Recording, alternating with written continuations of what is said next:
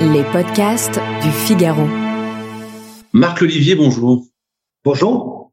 Alors dites-moi, citez-moi plutôt euh, un produit particulier, ça peut être euh, une lubie, ça peut être ce que vous voulez, quelque chose que vous n'achèterez jamais en ligne, euh, au, diable le commerce en ligne pour ce produit précisément. Alors, en fait, j'achète tout en ligne. Je peux tout acheter en ligne, mais, mais j'ai aussi plaisir à aller en magasin. Et donc, pour un achat plaisir où je veux voir l'objet, je vais en magasin. Mais sinon, je suis prêt à tout acheter en ligne.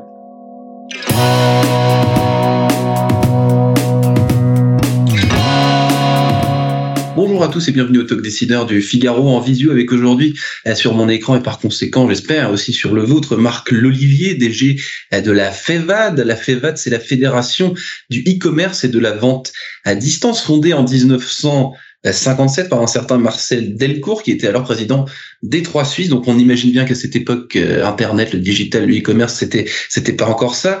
Euh, il y avait uniquement de la vente à distance, mais la vente à distance, vous allez me le confirmer, Marc Olivier, c'est l'ancêtre du e-commerce finalement. C'est le même, c'est le même, euh, pas la même technologie justement, mais un service similaire. Tout à fait, Quentin. C'était même la vente par correspondance à l'époque, puisque c'était essentiellement par courrier, mais ça restait effectivement de la vente à distance et de la relation client qui est au cœur de cette activité. Est-ce que Marc Olivier, cette vente à distance que vous décrivez un petit peu archaïque hein, aujourd'hui, quand on reprend 1957, est-ce qu'elle existe encore dans certaines Il y a encore certains, certaines, euh, certains de ces services qui n'ont pas changé malgré le digital et malgré euh, malgré les, innovations technologiques que l'on connaît? Alors, le digital a vraiment tout bouleversé. Il a rebattu les cartes et, et les anciens, ce qu'on appelait les VP6 et ensuite les VA10 se sont vraiment transformés. On a des très beaux exemples, hein, comme la Redoute, comme Trois Suisses aussi, qui est devenu un, un e-commerçant. Et en fait, ça montre bien que finalement, l'ADN est là. C'est, le, le, service client, le parcours client et euh, c'est de là, ça reste de la vente à distance avec effectivement un focus client extrêmement important client extrêmement euh, important. À quel moment le digital, précisément, Marc Olivier a fait son apparition, enfin a pris le dessus euh, d'ailleurs sur, ce, sur, sur, sur cette euh, fédération et à quel moment bah, c'est devenu bah, totalement inéluctable que bah, tout, tout allait passer par le, par le web. quoi.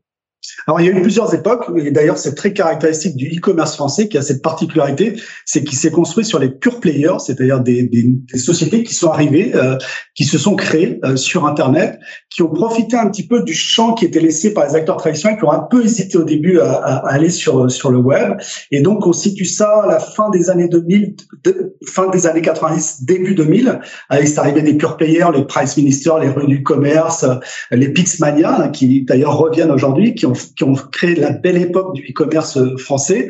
Et puis ensuite, euh, vers les années 2010, euh, là, on a vu les retailers, hein, les, les, grands acteurs du retail qui sont arrivés également. Et donc, c'est cette richesse aujourd'hui, c'est qu'on a à la fois à la FEVAD la moitié de nos 800 entreprises qui sont des pure players et l'autre moitié qui sont des retailers, donc des enseignes, et une nouvelle vague qui arrive qui est les marques, hein, ce qu'on appelle le D2C, le direct consumer, et les marques s'intéressent de plus en plus au e-commerce. Marc s'intéresse de plus en plus au e-commerce. Qu'est-ce que alors on va reparler de vos clients ensuite. 800 clients, j'avais bien noté euh, ce chiffre. D'ailleurs, vu non 800 clients, parlons-en maintenant. Est-ce que c'est énorme ou est-ce que finalement c'est assez peu sur l'échelle euh, du marché total du, e-commerce? Parce que vous parlez des pure players, euh, finalement c'est simple comme bonjour. Quoi. Je peux je peux créer moi ma boutique en ligne en, quelques jours. Donc c'est 800 à la fois. On a, on a, envie de dire c'est c'est tout de même significatif, mais d'un autre côté peut-être pas tant que ça. Dites-moi un petit peu. Alors en fait, il y a près de 200 000 sites marchands actifs en France. Alors la très grande moitié font moins de 10 commandes par mois, donc c'est des petits sites, mais qui occasionnellement font de la vente à distance. Nous, avec ces 800 sites, on pèse à peu près 60 à 70% du e-commerce sachant que parmi nos sites, on a ce qu'on appelle les marketplaces, ces places de marché, euh, qui elles-mêmes hébergent des petits sites et donc euh, sont des acteurs majeurs aussi du e-commerce. On y reviendra, c'est très important. Le e-commerce, à la fois des grands groupes, mais c'est aussi plein de petites structures aujourd'hui qui utilisent notamment les marketplaces comme un marchepied un petit peu pour le e-commerce. Marc Olivier, votre trajectoire professionnelle à vous euh, et celle de la FEVAD, comment tout ça s'est euh, retrouvé euh, ensemble? Comment est-ce que vous aujourd'hui vous êtes vous êtes le DG de cette fédération? Alors moi j'ai fait des études de droit et en parallèle des études de communication et j'ai commencé effectivement comme juriste et ensuite euh, directeur des affaires publiques pour un, groupe qui était membre de la FEVAD et c'est comme ça que je suis arrivé à la FEVAD, ce qui me permet aujourd'hui bah, à la fois de continuer sur toutes les affaires réglementaires au sens large, c'est-à-dire à la fois On a un rôle important sur tout ce qui est la partie réglementaire, mais aussi la partie affaires publiques. On est en discussion et en contact permanent avec les pouvoirs publics pour représenter les euh, e-commerçants. Et puis, on a toute la partie service aux adhérents où là, on est plus dans l'intelligence économique. On fournit des données, on fournit des lieux d'échange et de rencontres parce que c'est un secteur qui évolue extrêmement rapidement. Et donc, la capacité à anticiper les évolutions est un facteur déterminant pour la compétitivité des entreprises. Vous l'avez dit, Marc Olivier, tout à l'heure, euh, c'est finalement le, le, laps de temps entre le moment où les pure players ont commencé à s'imposer en ligne et le moment où les géants du, du, commerce, du, retail, vous l'avez dit, se sont euh, les ont suivis. Finalement, il s'est passé quelques euh, quelques années. Est-ce que aujourd'hui, vous avez donc 800 entreprises avec qui vous discutez, 400, 400 Comment ça se passe entre entre ces ces deux types d'organisations? On, discute beaucoup. Est-ce qu'il y a des On est vraiment dans une logique de de, partenariat et d'avancer, ou alors il y a une certaine euh, méfiance, peut-être peut-être pas une hostilité, mais une certaine défiance euh, peut-être, parce que euh, les deux modèles finalement, quand on est un groupe comme je sais pas un géant comme Carrefour ou comme, comme Amazon d'ailleurs, qu'est-ce qu'on comment est-ce est-ce que tout ça s'organise? Racontez-moi un peu les coulisses. Bah, en fait, la FEVAD est vraiment riche de sa diversité. C'est-à-dire que la capacité à accueillir à la fois des ultra spécialistes et puis des gens effectivement qui sont des spécialistes du commerce, parce que dans, dans e-commerce, faut jamais oublier, il y a commerce. C'est d'abord des commerçants. Alors, évidemment, le e joue un rôle important. Il a apporté la dimension numérique. On y reviendra. C'est, c'est pas juste un nouveau canal. Hein. Ça a été dit aujourd'hui. C'est c'est au cœur des stratégies de toutes les, les enseignes de magasins physiques. Et finalement, ce lieu qui permet de réunir euh, toutes ces entreprises ensemble pour discuter sur les aspects métiers, que ce soit le paiement, euh, que ce soit, là on parle beaucoup euh, des, des NFT, des métaverses, de toutes ces évolutions qui vont encore arriver, que ce soit de la logistique, eh bien tout ça, cette mixité, cette pluralité permet effectivement d'enrichir la discussion et l'échange. Et vous savez, souvent on a, on a un peu une famille recomposée, c'est-à-dire qu'on a des adhérents qui sont dans d'autres fédérations et qui pourraient se retrouver entre eux finalement et créer une commission e-commerce. Non, ils viennent à FEVAD parce que euh, voilà, euh, euh, Carrefour ils aiment bien rencontrer aussi les gens de VP, euh, showroom privé ils aiment bien rencontrer les gens de, de Monoprix et donc on brasse effectivement tous ces métiers, tous ces profils avec des ADN différentes, mais finalement une passion commune qui est de celle comment est-ce qu'on améliore en permanence notre service e-commerce. Vous avez évoqué le métaverse, euh, Marc, Marc Olivier. On est aujourd'hui, pour être caricatural, mais finalement c'est un peu ce qui se passe.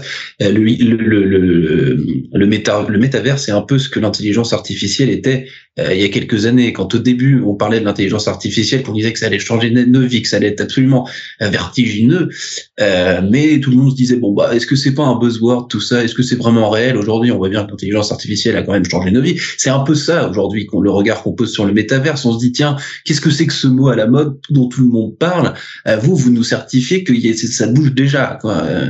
Alors, on regarde ça, c'est pas le quotidien aujourd'hui des entreprises, contrairement à l'intelligence artificielle qui aujourd'hui est entrée au cœur des entreprises, qui a un facteur de performance extrêmement important.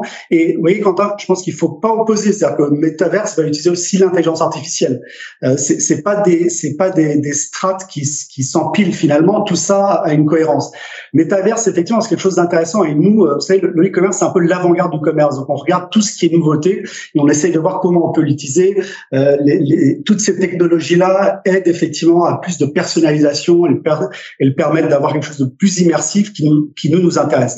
Encore une fois, c'est plutôt pour demain, mais c'est aujourd'hui que ça se regarde aujourd'hui que ça se ça se regarde euh, les difficultés pour réguler pour euh, uniformiser cette activité euh, Marc Olivier aujourd'hui c'est quoi? C'est une jungle il y en a partout le e-commerce ça évolue sans cesse.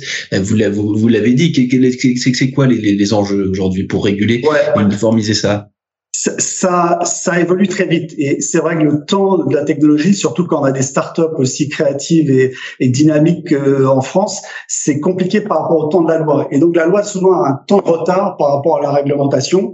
Euh, et, on voit effectivement arriver ces vagues de technologies, de nouveautés euh, que le droit a un petit peu de mal à appréhender. Nous, on est convaincus qu'il faut réguler. C'est absolument important parce que il y a la confiance des consommateurs qui doit être maintenue. Il y a le level playing field, c'est-à-dire la concurrence loyale entre les différents acteurs. Donc, on a besoin de réguler. Et pour ça, je pense qu'il faut euh, responsabiliser les acteurs, il faut discuter, euh, il faut concerter pour arriver à avoir une régulation adaptée qui à la fois permette effectivement euh, de servir l'intérêt général qui est la protection du consommateur, la concurrence, mais en même temps comme dirait notre président, ne freine pas le développement et l'innovation, parce que c'est vraiment au cœur de nos métiers, c'est de pouvoir innover. Et si on a trop de contraintes, trop de réglementations, eh bien, ça freine l'innovation ça peut freiner l'innovation. Et ce que vous expliquez, Marc Lely, vous avez parlé de confiance. Euh, l'indice confiance côté client cette fois euh, versus euh, en boutique. quand on achète sur le web aujourd'hui, est-ce que l'indice confiance a tendance à monter, monter, monter, ou alors est-ce qu'il y a toujours une méfiance, quoi? Parce qu'on entend, c'est vrai, c'est un peu, c'est un peu caricatural ce que je vais dire, mais disons, bah, sur le web, on peut, on peut, on peut, pas avoir confiance dans tous les sites, loin, loin, loin s'en fout, et bah, il faut, il faut rester prudent toutefois.